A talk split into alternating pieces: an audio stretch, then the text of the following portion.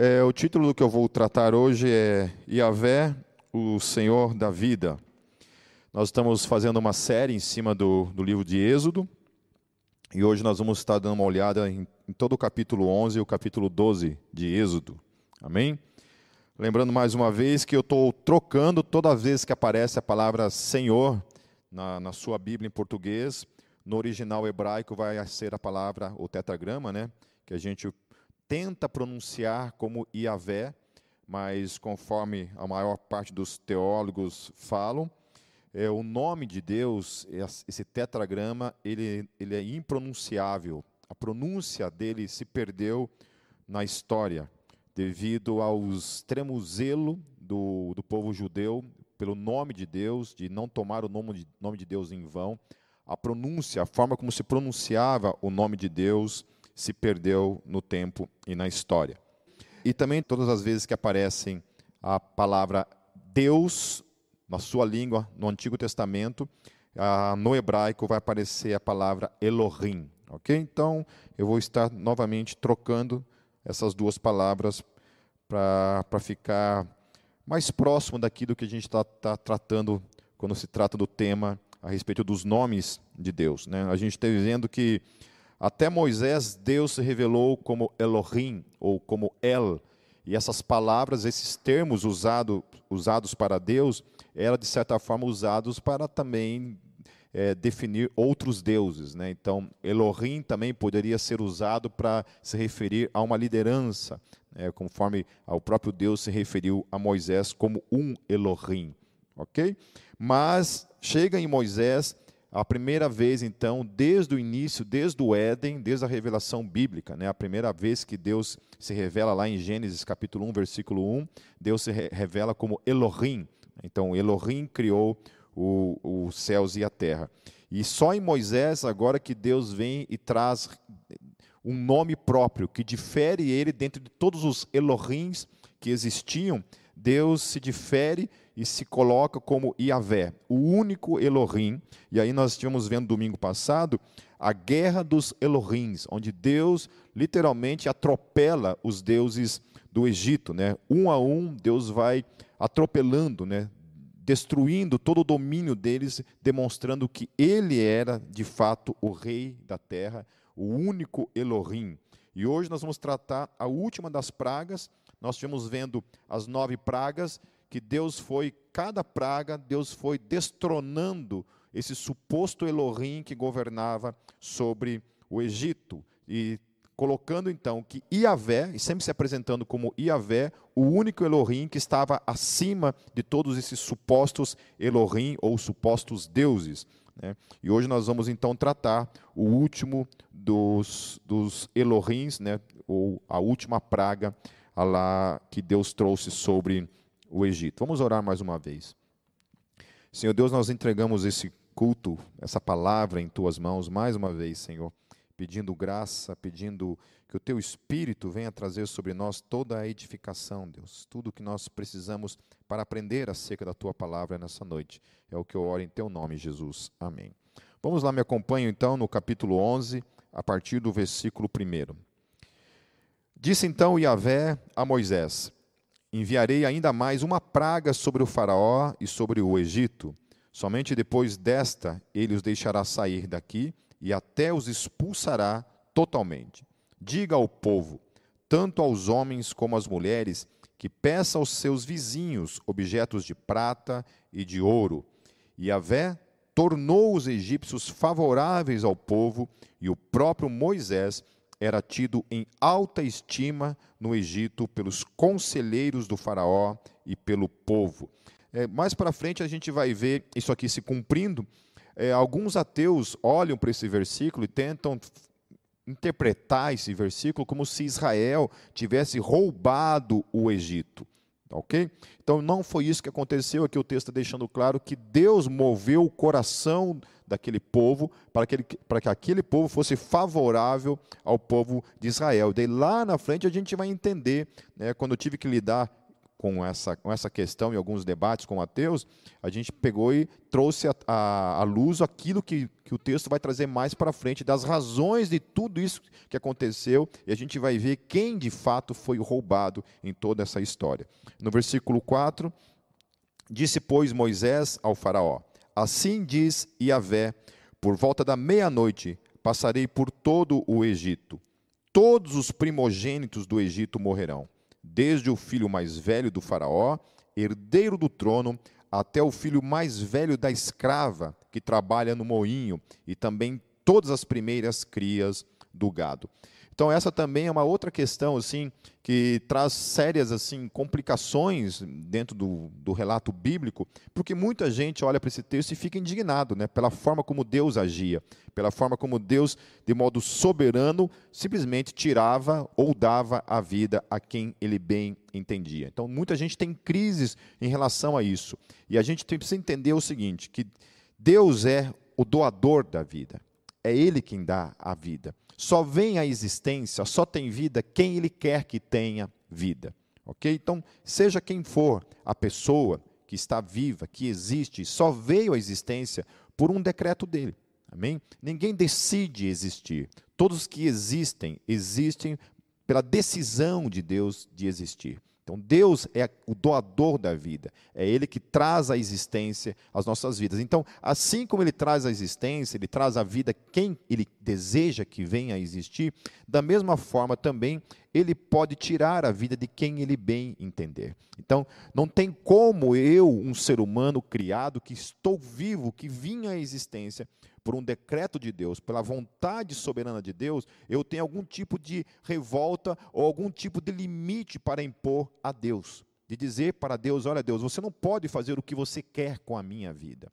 Se Ele é o doador da vida, se Ele criou a vida, isso está dizendo então que Ele tem todo, toda a liberdade para lidar com a minha existência, com a minha vida, conforme Ele desejar. Quando você cria alguma coisa, você é senhor daquilo que você criou. Você faz daquilo que você criou conforme a tua vontade, ok? Então não, não existe no relato bíblico, não existe dentro da teologia nenhuma nenhuma liberdade humana para dizer a Deus qualquer coisa quanto a como Deus deve agir ou como Deus deve fazer as coisas, especialmente com relação à vida, com relação à existência. Então, Ele é o Senhor da vida, Ele tira de quem Ele quiser, Ele dá para quem Ele quiser, soberanamente, conforme a sua graça desejar. Amém, queridos? Então, para com a minha vida, para com a vida de todos nós, Deus é soberano. Aí muita gente pode pensar assim: ah, então por que, que o ser humano não pode tirar a vida de outro ser humano? Porque o ser humano não dá vida. O ser humano não cria a vida. O ser humano não tem o poder de trazer nada à existência, criar vida. Ah, nem a ciência, nem ninguém consegue tal feito. A vida é algo que somente Deus tem no o seu domínio completo, total e absoluto. Somente Ele tem esse poder. Amém? Então, nenhum ser humano tem autorização de tirar a vida de outro. Né? A Bíblia só dá é, a liberdade, digamos assim, entre aspas, né, só existe é, o respaldo de tirar a vida de outro ser humano somente sobre duas condições, a Bíblia coloca. Né?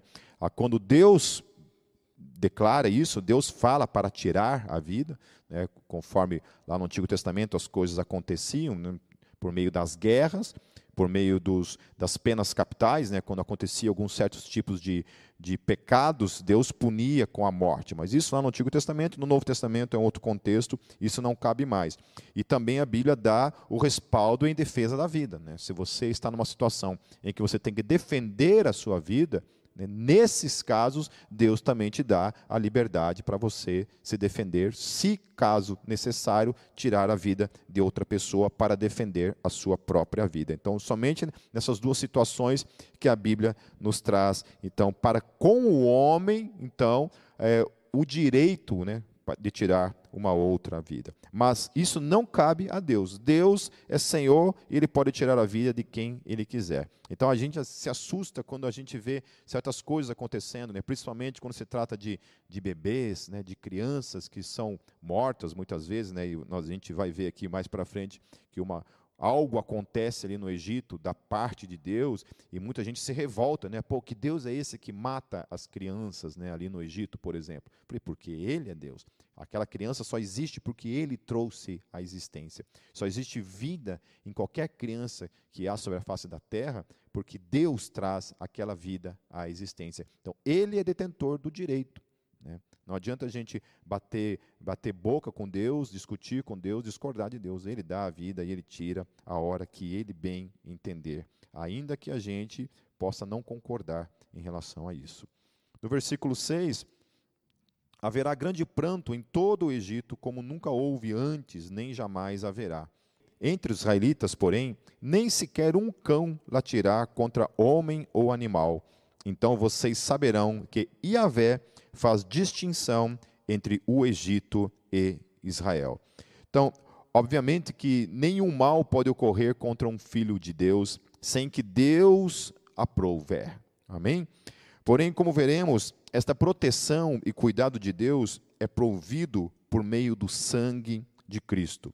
Ainda que neste tempo, né, ali naquele tempo exatamente, isso não havia sido revelado, isso já era a sombra de algo que viria que o sangue de Jesus nos protege de todo o mal. Amém? Aqueles que estão cobertos pelo sangue de Jesus se encontram dentro de uma condição muito diferente e uma condição, de certa forma, especial do que os outros seres humanos que não estão debaixo do sangue do Cordeiro.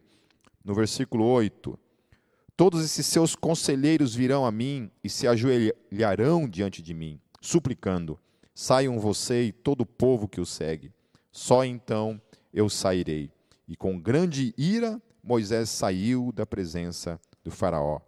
E Avé tinha dito a Moisés: O Faraó não lhes dará ouvidos, a fim de que os meus prodígios se, se multipliquem no Egito. Então, a outra coisa também ligada a, a, ao porquê Deus estava manifestando isso ali no Egito, como havia falado em alguns outros domingos, estava relacionado com o seguinte: Deus também estava se revelando a toda aquela geração de israelitas que haviam ouvido as histórias de seus antepassados, Abraão, Isaac e Jacó, mas que eles mesmos não tinham nenhuma experiência sobrenatural com esse Deus, especialmente porque nenhum deles conhecia esse Elohim que se revelava como Yahvé.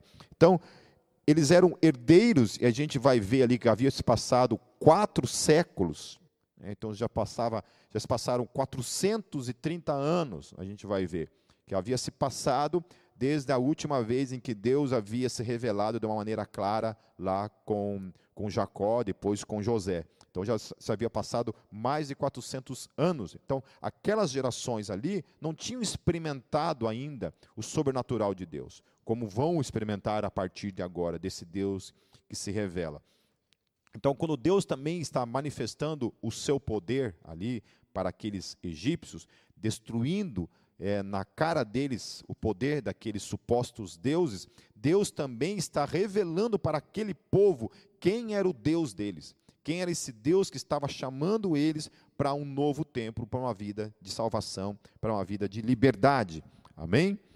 No versículo 10, Moisés e Arão realizaram todos esses prodígios diante do Faraó, mas Iavé lhe endureceu o coração e ele não quis deixar os israelitas saírem do país. Lá no, no capítulo 12.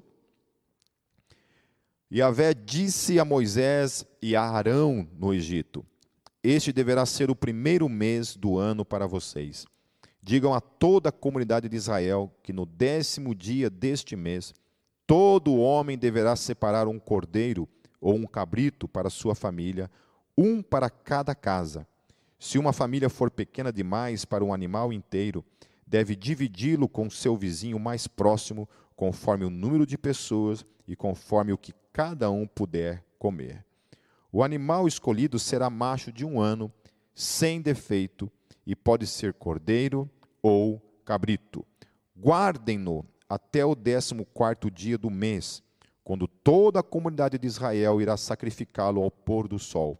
Passe então um pouco de sangue nas laterais e nas vigas superiores das portas das casas, nas quais vocês comerão o animal.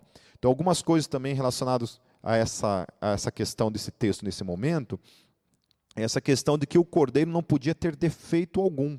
Né? Isso Deus está lançando luz, revelando para a gente, tudo apontando para que, aquilo que Cristo faria. Que o tipo de sacrifício, o tipo de, de louvor, o tipo de adoração que Deus recebe da parte do ser humano precisa ser perfeito. Senão ele não recebe. Então, como que Deus pode receber um louvor e uma adoração perfeito de um ser imperfeito como eu e como nós? Como que Deus pode receber esse tipo de adoração, esse tipo de louvor? Porque nós não somos perfeitos. Nós não podemos oferecer nada no altar que venha de nós mesmos, porque não há nada em nós que seja bom o suficiente, que seja perfeito para ser oferecido a Deus. Por isso que tudo isso aqui está apontando para algo. Né? Por isso que Jesus, quando morre naquela cruz, o véu é rasgado. Somente quando ele morre, o véu é rasgado. Porque o véu estava lá, permaneceu lá no templo até esse dia chegar. Havia essa separação. Nós não podíamos nos apresentar no Santo dos Santos, nós não podíamos entrar no Santo dos Santos sem sermos é, consumidos pela glória de Deus, pela santidade de, de Deus. Amém? Então, ainda que eles não tinham consciência disso, todas as vezes em que um, alguém em Israel, mesmo Abraão, Noé, lá em Abel, ofereciam a Deus um sacrifício, esse sacrifício só era aceito por Deus, porque aquele sacrifício, ainda que ele não tivesse consciência, aquele sacrifício apontava para aquilo que Jesus faria por mim e por você. Então, se hoje nós podemos entrar aqui, louvar, adorar a Deus, chegar na presença de Deus, orar, falar com Deus, nós só podemos fazê-lo por meio do sangue de Jesus, que é um sangue perfeito. E aí sim, Deus nos olha, Deus nos recebe como perfeitos diante dele. Por isso que sempre o louvor do Filho de Deus, a adoração do Filho de Deus, aquilo que o Filho de Deus oferece para Deus é perfeito. É perfeito porque nós somos perfeitos? Não. É perfeito porque aquele que habita em nós é perfeito. Então, todo louvor que nós prestamos a Deus, Deus recebe como algo perfeito, porque passa pelo filtro do sangue do Senhor Jesus Cristo nas nossas vidas. Amém? Aleluia por isso. É, Ainda sobre essa questão de que Deus manda, então, eles sacrificarem esse cordeiro e pede para eles pegarem o sangue desse cordeiro e colocarem nos umbrais da, das portas, eu estava assistindo uma, um, uma aula, basicamente, né, um vídeo do Dr. Rodrigo Silva, que é um, um arqueólogo adventista. Inclusive, eu gostaria de indicar para vocês todos é, que seguissem esse canal, porque ele traz muita, mas muita riqueza arqueológica, muita informação assim arqueológica riquíssima para com as questões do Antigo Testamento, até mesmo do Novo Testamento. Então, muita coisa assim ele traz nas questões arqueológicas que você, olhando para aquilo, você começa a entender ainda mais profundamente o texto bíblico. Né? E essa semana eu estava olhando como ia cair nesse texto, eu estava olhando exatamente quando ele vai tratar essa questão do Êxodo. Então ele trata o seguinte, que lá no Egito, como já havia se passado quatro séculos que os israelitas estavam vivendo no Egito, muito da cultura egípcia eles haviam absorvido, tá certo? Antes eles moravam em tendas, eles não moravam em casas, eles moravam em tendas. Eles viviam né, como nômades nas, nas terras, é, vivendo. Eles não viviam em casas, literalmente. Agora, ali no Egito, eles estavam vivendo em casas. E no Egito, nos umbrais das portas, todo egípcio ele colocava símbolos nas portas. Símbolos de proteção divina. Então eles pegavam lá, desenhavam os, os símbolos dos seus deuses nas portas. É, alguns desses símbolos, inclusive, eram espécies de, de facilitadores para que quando uma pessoa morresse, ela fosse para o mundo dos mortos de uma maneira mais receptiva do outro lado. Então, tudo isso era lá esculpido, colocado nos umbrais das portas. Então, quando Deus pede para eles pegarem o sangue do cordeiro e colocar nesses umbrais das portas, tinha um, alguns significados. Um dos significados eram que aquela casa não tinha mais pactos com aqueles deuses. Que aqueles deuses agora não eram esses deuses que protegiam aquela casa. Que quem estava protegendo aquela, aquela casa da ira de Deus era o sangue do cordeiro. Apontando para quem? Apontando para Cristo. Amém? Então aquela casa estava coberta pelo sangue de Cristo. Nenhum Deus podia proteger aquela casa da ira de Deus, do juízo de Deus, como de fato vai acontecer um pouco mais para frente. Amém? Então lá, Deus pede para colocar lá esse sangue, protegendo aquela casa, dizendo que aquela casa tinha uma aliança por meio do sangue do Cordeiro com o único Deus vivo, Yahvé, o único Elohim. É... Deixa eu baixar aqui. Uma outra coisa também que isso nos ensina é por que, que esse sangue ficava do lado externo e não do lado interno da casa. Então, além de cobrir todo esse pacto que aquelas casas provavelmente já tinham absorvido como cultura para suas vidas, além de destruir toda a suposta proteção desses deuses, a gente tem que entender o seguinte: que o sangue ele ficava para o lado de fora, porque aquele sangue era para Deus ver aquele sangue. Aquele sangue não tinha o propósito para as pessoas de dentro da casa, mas sim para Deus. Então, o sangue de Cristo, o sangue, ele ficava do lado externo para dizer para Deus que aquela casa tinha uma aliança com ele. Aquela casa havia pecado e alguém já havia morrido por aqueles que estavam lá dentro. Nenhum juízo seria trazido sobre eles, porque alguém já havia morrido. Porém, sobre as casas que estavam debaixo da proteção dos outros deuses, o juízo viria. Amém? Então, como alguém já havia morrido, quem que havia morrido, ainda que eles não tinham consciência, quando eles sacrificaram aqueles cordeiros, eles estavam sacrificando o próprio Cristo, porque aquilo era sombra do que Cristo viria a fazer no tempo e na história milênios depois. Amém? Então eles estavam ali sacrificando Cristo em suas casas. E aí Deus olhava e Deus entendia e sabia que Cristo já havia morrido por todos aqueles que estavam dentro daquela casa, aqueles pecadores que estavam lá, que eram dignos da ira de Deus, que estavam debaixo dessas supostas proteções desses deuses. Deus ia trazer ira, Deus ia trazer juízo, porque desde o início a gente tratou isso, que a, o propósito de Deus de manifestar o seu poder ali no Egito é porque a taça da iniquidade do Egito havia transbordado. Deus disse: chega, basta, agora é tempo de trazer o juízo sobre o Egito. Deus estava, estava trazendo o juízo sobre toda aquela terra, e Deus ia trazer o juízo também, se não fosse o sacrifício, o juízo também ia vir sobre Israel. Mas graças a Deus, pela sua graça, e Ele possibilitou todo o sacrifício que apontava para Cristo, e aquele povo então pôde ser salvo naquele momento de todo o juízo que Deus estava trazendo sobre aquela terra. A segunda coisa que é interessante naquilo que Deus está falando ali, que Deus fala para que todos eles deveriam comer daquele cordeiro, deviam comer da carne daquele cordeiro, não deveria restar nada Amém? E depois, se sobrasse alguma coisa, eles deveriam queimar aquilo ali, transformar aquilo em cinza, mas eles deveriam comer todo aquele sacrifício. Todo ele deveria ser consumido.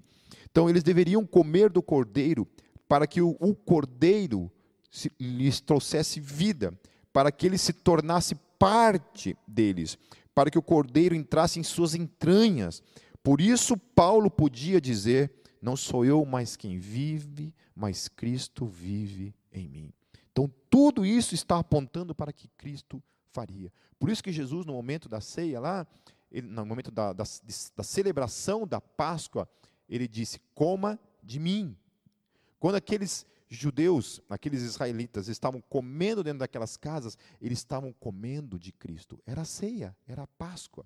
Depois veio se tornar o pão, mas ali era um cordeiro que também apontava para Cristo. Então eles estavam comendo da carne de Cristo, enquanto o sangue estava ali, fazendo a aliança, os protegendo do mal. Eles tinham dentro de suas casas, de modo implícito, estavam comendo do Cordeiro, comendo do Filho de Deus, se alimentando do Filho de Deus, tendo comunhão com o Filho de Deus. Estavam ali participando da ceia com o Filho de Deus, sendo é, recebendo essa vida, essa vida em abundância, declarando isso que Paulo estava disse anos depois.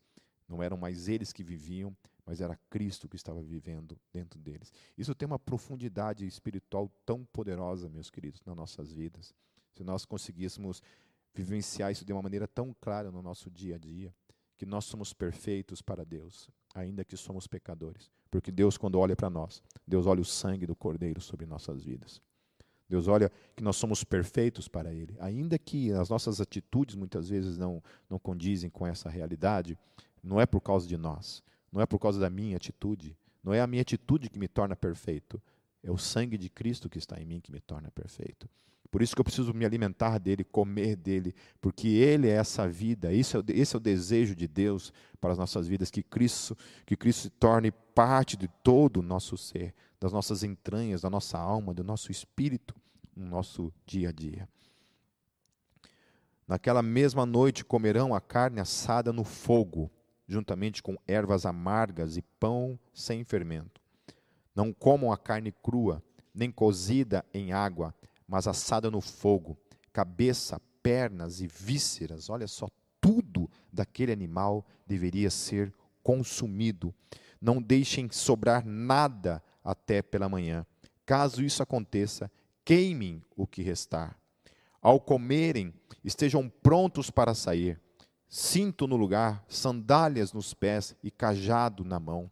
Comam apressadamente, essa é a Páscoa de Yahvé. Isso também tem tudo a ver com chamado. Né? Que quando a gente está em Cristo, não é hora de você ficar olhando para trás, é hora de você estar pronto. Nós temos que estar prontos todo o tempo, todo momento, para servir aquele que deu a sua vida por cada um de nós. Naquela mesma noite passarei pelo Egito e matarei todos os primogênitos, tanto dos homens como dos animais, e executarei juízo sobre todos os deuses do Egito. Olha que coisa linda. Eu sou Yahvé.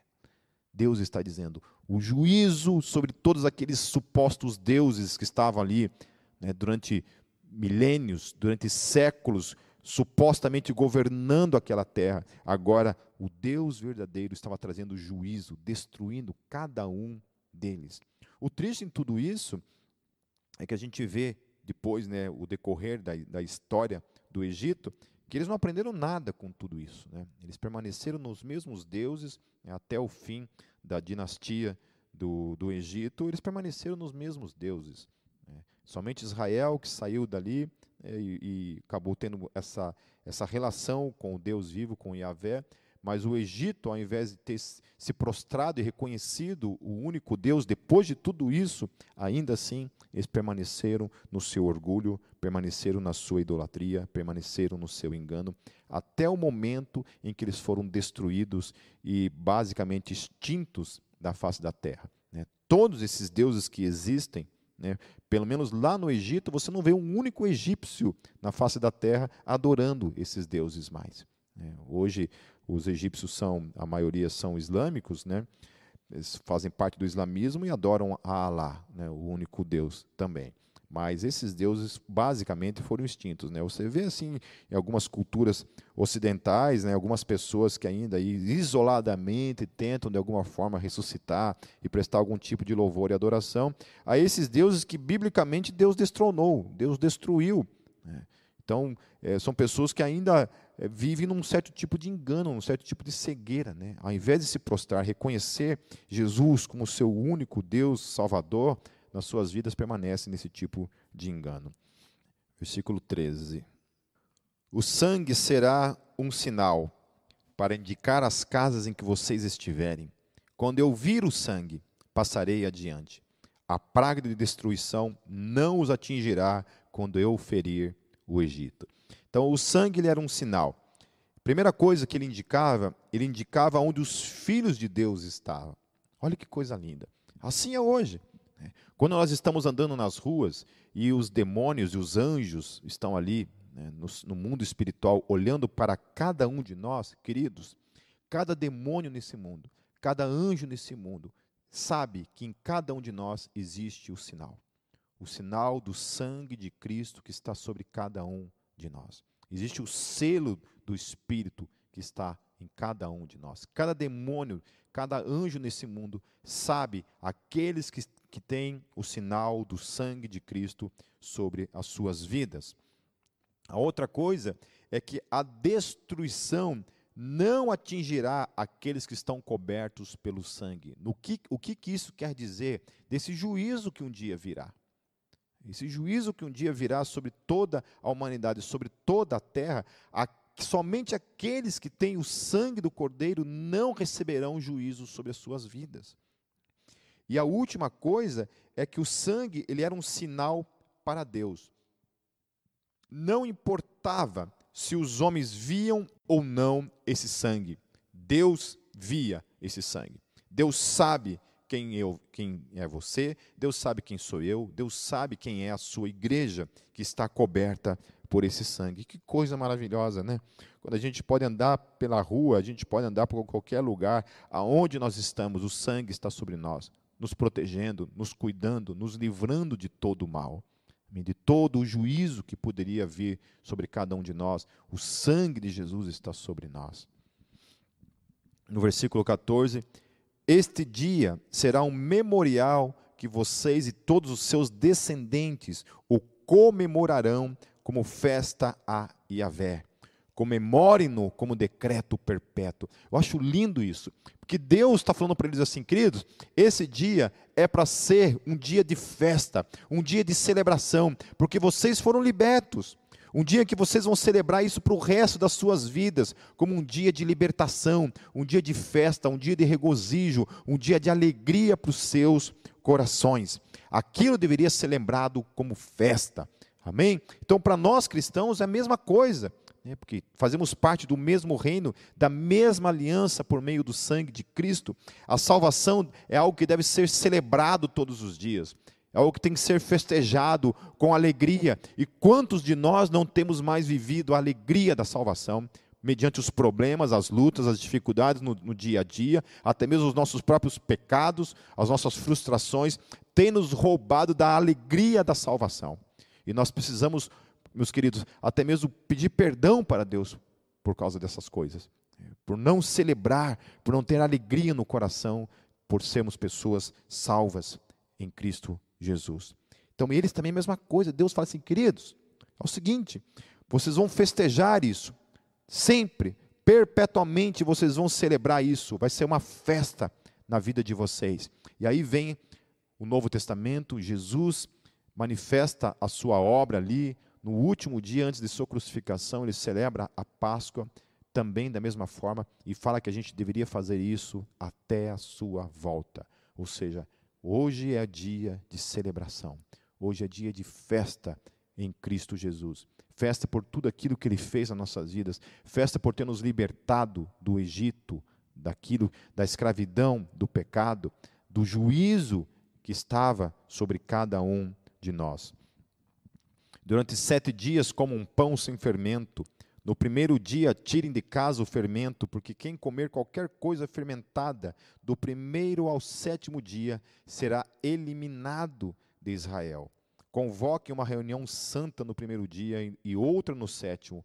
Não façam nenhum trabalho nesses dias, exceto da preparação da comida para todos. É só o que poderão fazer. Celebrem a festa dos, dos pães sem fermento, porque foi nesse mesmo dia que eu tirei os exércitos de vocês do Egito. Celebrem esse dia como decreto perpétuo por todas as suas gerações. No primeiro mês, como um pão sem fermento, desde o entardecer do, de, do décimo quarto dia até o entardecer do vigésimo primeiro. Durante sete dias vocês não deverão ter fermento em casa. Quem comer qualquer coisa fermentada será eliminado da comunidade de Israel será estrangeiro, será seja estrangeiro, seja natural da terra. Não comam nada fermentado. Onde quer que morarem, comam apenas pão sem fermento.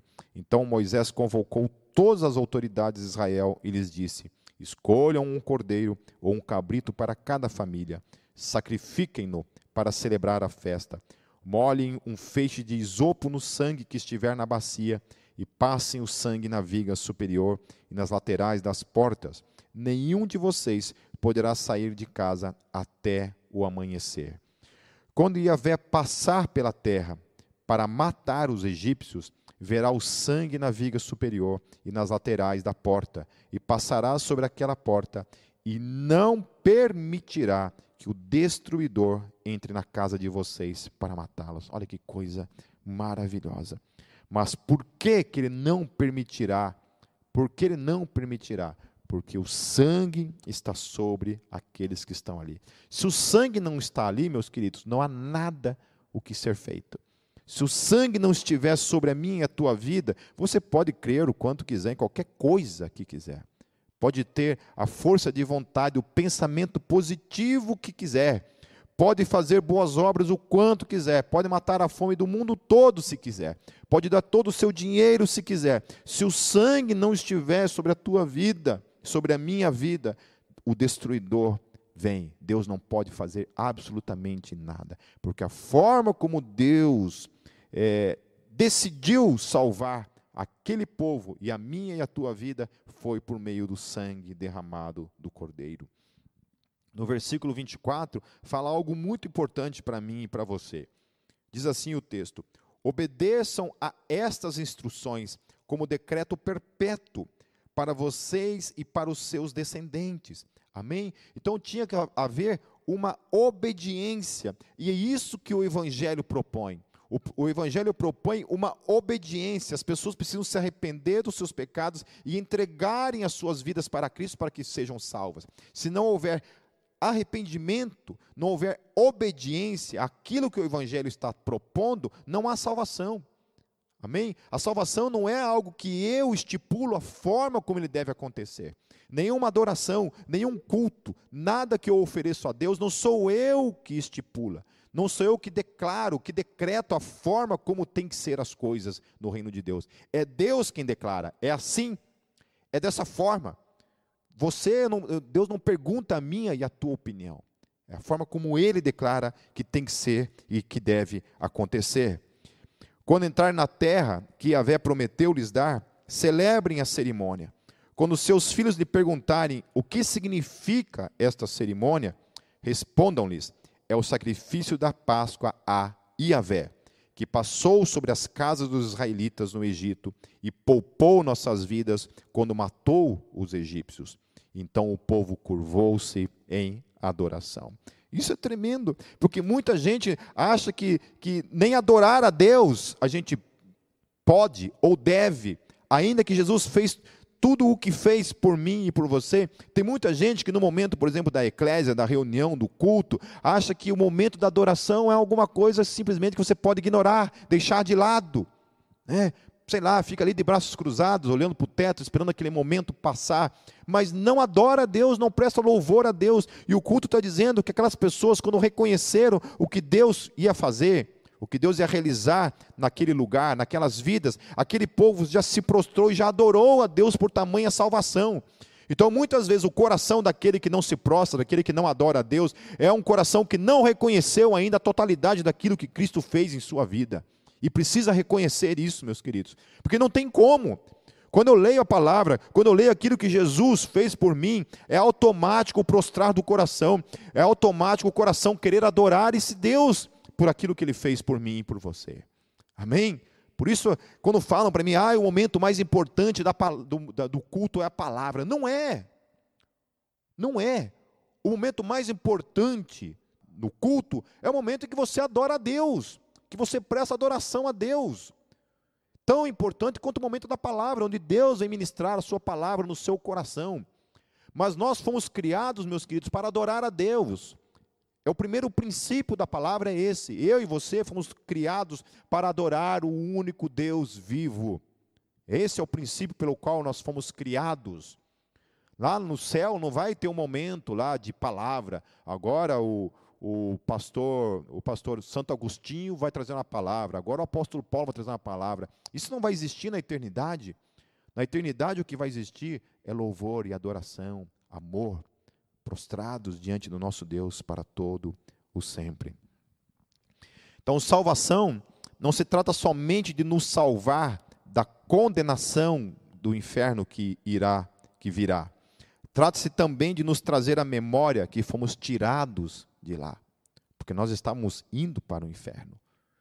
Nós não iríamos para o inferno, nós já estávamos no inferno, porque nós já estávamos mortos nos nossos delitos, nos nossos pecados. Nós já estávamos condenados. Só, só bastava morrer e aguardar o grande dia. Essa era a condição em que nós estávamos. Infelizmente, nós não, nós não temos as condições de, de experimentarmos isso de verdade no tempo e na história, para então ter noção, ter consciência da dimensão disso, para então podermos nos arrepender e voltarmos essa condição para onde nós estamos agora. Né? Oxalá Deus, Deus nos desse a graça, né, a, a oportunidade de talvez né, passar por isso. Um cara morre, vai lá para o inferno, experimenta um pouco né, a dimensão do que é aquilo, para depois lá ter a consciência disso, voltar a esse mundo e poder então realmente viver uma vida de gratidão por aquilo que Deus fez na sua total dimensão na nossa vida, que é nos tirar da condenação do inferno. Não daquilo que virá, mas da própria vida sem Deus, que já é um inferno. É, uma vida vazia, sem propósito, sem sentido algum. Versículo 28. Depois os israelitas se retiraram e fizeram conforme Iavé tinha ordenado a Moisés e Arão. Mais uma vez o texto falando então que eles fizeram conforme eles quiseram? Cada um decidiu assim: ah, eu não sei, eu acho que não precisa colocar sangue na porta, vamos só né, matar o cordeiro e comer lá a sua carne, tá bom. Ou então, não, vamos só passar o sangue ali e tá bom. Foi isso? Não. Eles tinham que fazer conforme Deus decretou, conforme Deus ordenou. Esse era o passo que eles tinham que tomar. Então a salvação, ele é conforme Yahvé determinou. E a forma como seria vinha da parte dele, que é por meio do sangue de Jesus. Quantas vezes em evangelismo de rua, assim, você pregando o evangelho, eu pregando o evangelho, é, eu me deparava com pessoas que falavam assim para mim, assim, ah, eu acredito em Deus, mas eu acho que não preciso de Jesus. Né? Então, Aquela pessoa estava dizendo para mim assim que ela quem determina a forma como a salvação deve acontecer. Né? Ela falava assim: Ah, eu não mato. Né? Uma vez eu estava pregando para um menino na rua.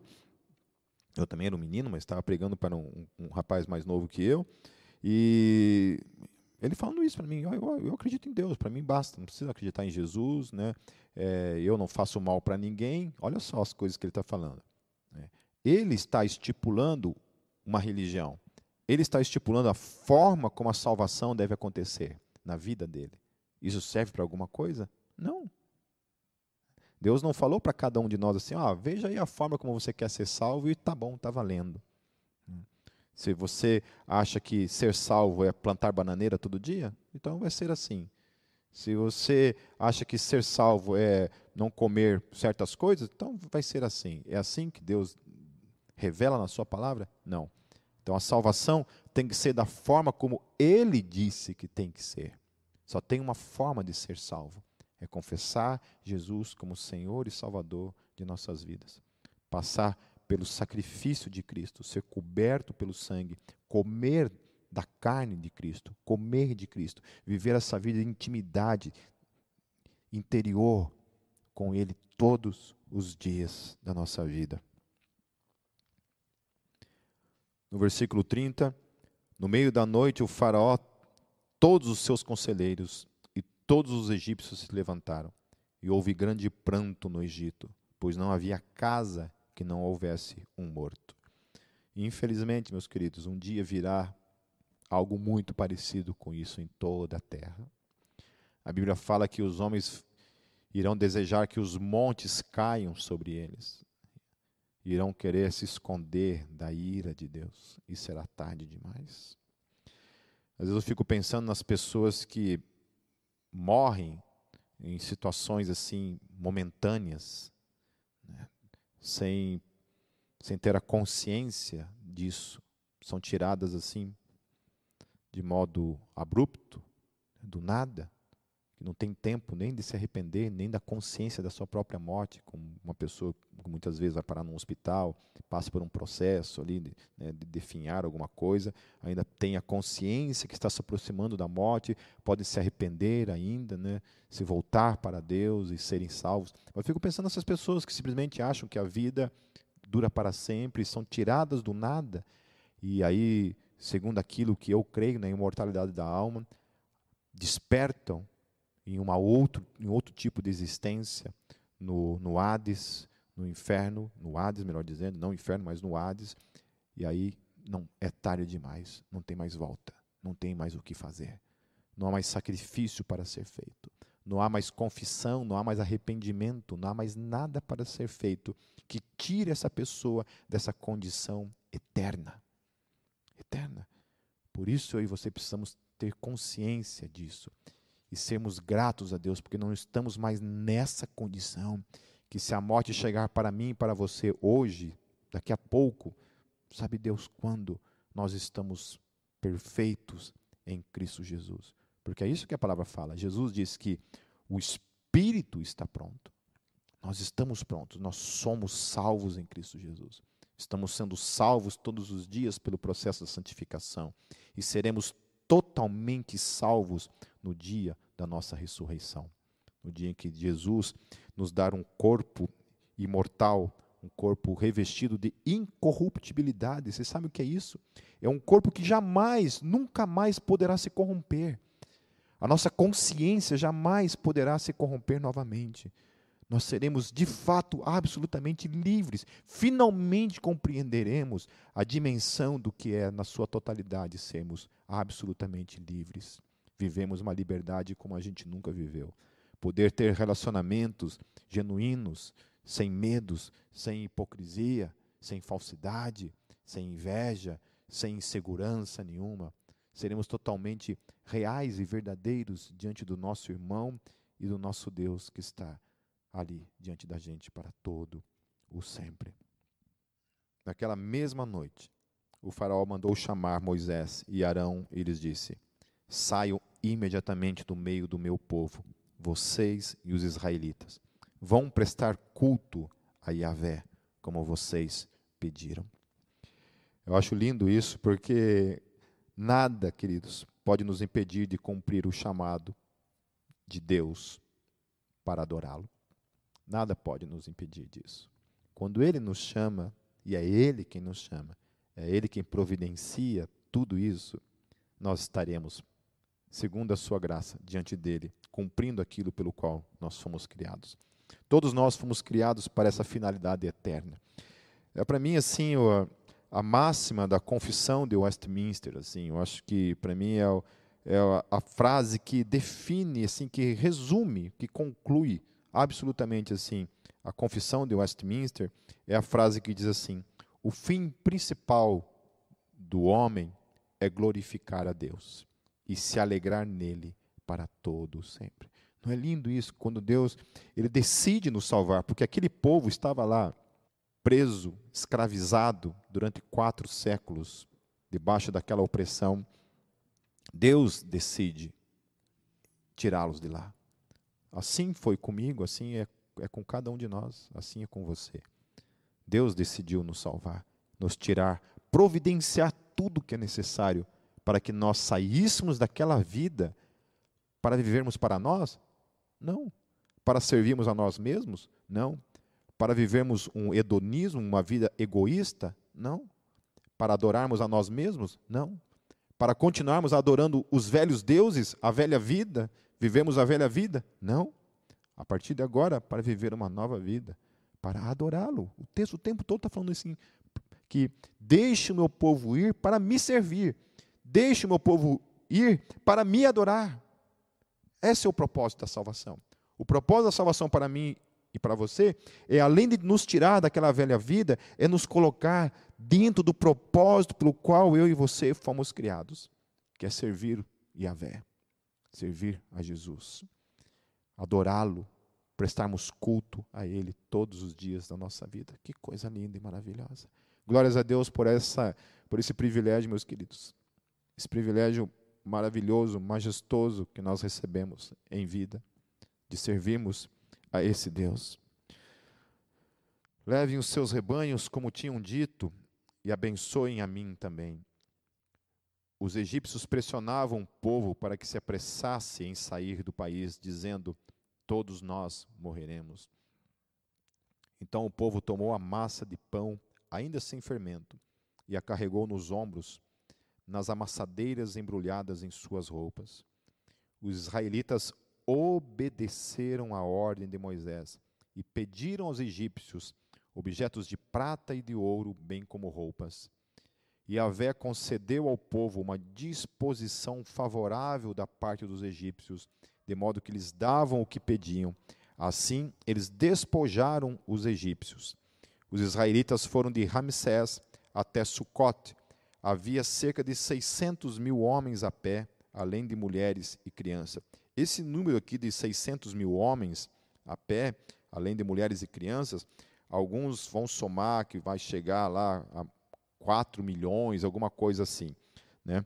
Mas esse número aqui, meus queridos, há uma, há uma discussão muito grande dentro da arqueologia se esse número realmente, por causa da palavra no hebraico ali, ela pode significar não tanto esse número aqui, tá? Pode significar um número muito menor, né? Porque alguns acham que é exagero. Então existe muita discussão dentro da arqueologia com relação a esse número aqui. Então pode ser que seja de fato esse número, ok? Eu não estou dizendo que a Bíblia está errada, não é isso, tá? Mas a tradução, muitas vezes a tradução não está necessariamente traduzindo o que de fato é o real sentido do texto. Só estou dizendo isso, amém? Então o número pode ser menor do que esse. Mas a princípio é aquilo que está aqui e amém. Grande multidão de estrangeiros de todo tipo seguiu com eles. Então não somente os israelitas saíram do Egito, mas os estrangeiros que estavam lá, também vivendo no Egito, também saíram com eles. Então, o, aquele evangelho que foi anunciado, Deus se revelando ali, Deus não se revelou somente para os israelitas e para os egípcios, Deus também revelou o seu poder para outras nações e povos que viviam ali no Egito. É, além de grandes rebanhos, tanto de bois como de ovelhas e cabras. Com a massa que haviam trazido do Egito, fizeram pães sem fermento. A massa não tinha fermentado, pois eles foram expulsos do Egito e não tiveram tempo de preparar comida. Ora, o período que os israelitas viveram no Egito foi de 430 anos. E aí, assim, muita gente indignado. Né? Eu lidei com esse texto, sim. Alguns ateus indignados porque Deus fez os egípcios darem tesouros, darem joias para aquele povo que basicamente viveu debaixo de escravidão, basicamente sem salário, basicamente sendo oprimido durante quatro séculos, e ainda acham demais que esses egípcios dessem algum tipo de dinheiro para esse povo. Isso aqui é muito mais do que digno. Isso aqui era a obrigação deles, darem algo para aquele povo que eles haviam escravizado durante tantos e tantos anos. 430 anos nós estamos falando. Mais de quatro séculos de escravidão sobre aquele povo que so, sofreu debaixo do domínio do império egípcio. Versículo 41. No dia, quando se completaram os 430 anos, todas as famílias de Yahvé saíram do Egito Assim como Yahvé passou em vigília é, aquela noite para tirar do Egito os israelitas, esses também devem passar em vigília essa mesma noite para honrar a Yahvé por todas as suas gerações. Disse Yahvé a Moisés e a Arão: Estas são as leis da Páscoa. Nenhum estrangeiro poderá comê-la. O escravo comprado poderá comer da Páscoa depois de circuncidado, que era a, a, a forma de batismo né, do Antigo Testamento. Mas o residente temporário e o trabalhador, e o trabalhador contratado dela não comerão. Vocês a comerão numa só casa. Não leve nenhum pedaço de carne para fora da casa, nem quebre nenhum dos seus ossos. Eu acho interessante esse de não quebrar nenhum dos ossos, porque Jesus na cruz, o texto fala também que nenhum dos seus ossos foi quebrado. Toda a comunidade de Israel terá que celebrar a Páscoa. Qualquer estrangeiro residente entre vocês que quiser celebrar a Páscoa de Yahvé terá que circuncidar todos do sexo masculino da sua família. Então poderá participar como, como o natural da terra. Nenhum incircunciso poderá participar. A mesma lei se aplicará ao natural da terra e ao estrangeiro residente. Todos os israelitas fizeram como Yahvé tinha ordenado a Moisés e a Arão.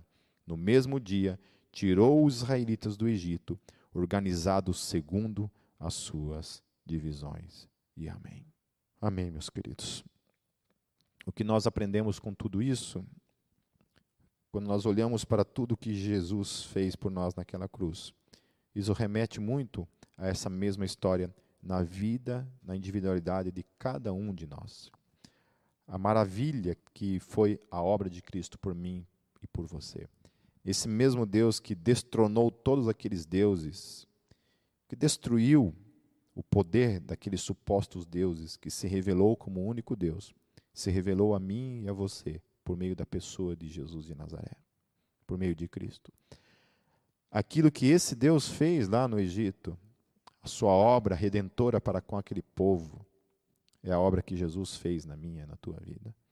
Aquele sangue que foi espargido naqueles umbrais, declarando que aqueles deuses não protegiam mais aquelas vidas, que era aquele sangue que protegiam, que protegia aquelas vidas, assim protege a minha e a tua vida.